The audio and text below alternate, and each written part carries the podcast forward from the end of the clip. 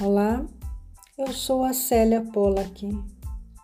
Sejam bem-vindos ao podcast Psico Zen.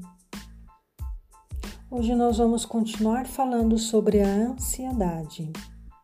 A ansiedade é uma resposta emocional provocada pelo medo. E no episódio anterior eu fiz uma pequena provocação. Quais são os nossos medos? Eu perguntei. Será que sabemos realmente lidar com eles? Pois então, o homem das cavernas tinha muitos medos: medo dos animais, medo dos penhascos, medo das tribos inimigas. Hoje os nossos medos mudaram. Hoje nós temos medo de não dar conta, nós temos o medo da rejeição, medo do fracasso e por aí vai. O que a gente pode observar é que o nosso medo é disparado pela ideia de que não estamos preparados para enfrentar essas e outras situações lá do futuro. Sempre que o nosso cérebro detecta possíveis ameaças, vai desencadear mudanças fisiológicas para nos preparar para lutar, para fugir ou congelar.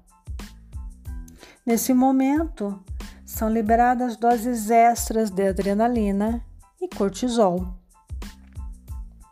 Dentre os sintomas físicos, nós podemos observar palpitações, é o nosso coração ficando acelerado, ele bate mais rápido para levar sangue aos músculos. A respiração fica curta, ofegante. Nós podemos sentir um aperto no peito, tontura. Isso acontece porque às vezes o nosso corpo recebe é, oxigênio demais. E daí nós temos a sensação de que nós vamos desmaiar ou podemos sentir tontura. Em alguns momentos nós podemos sentir tremores, suor, as mãos frias, a boca seca, enjoo, aquele frio na barriga. E algumas vezes podemos sentir também dores musculares, dores de cabeça. É o nosso corpo todo se preparando para a ação.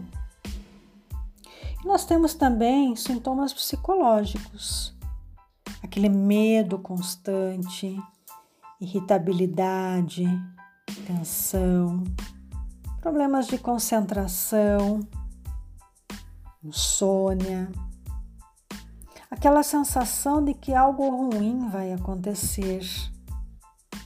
E preocupação constante e exagerada. É normal a gente se preocupar com situações que realmente exigem a nossa atenção.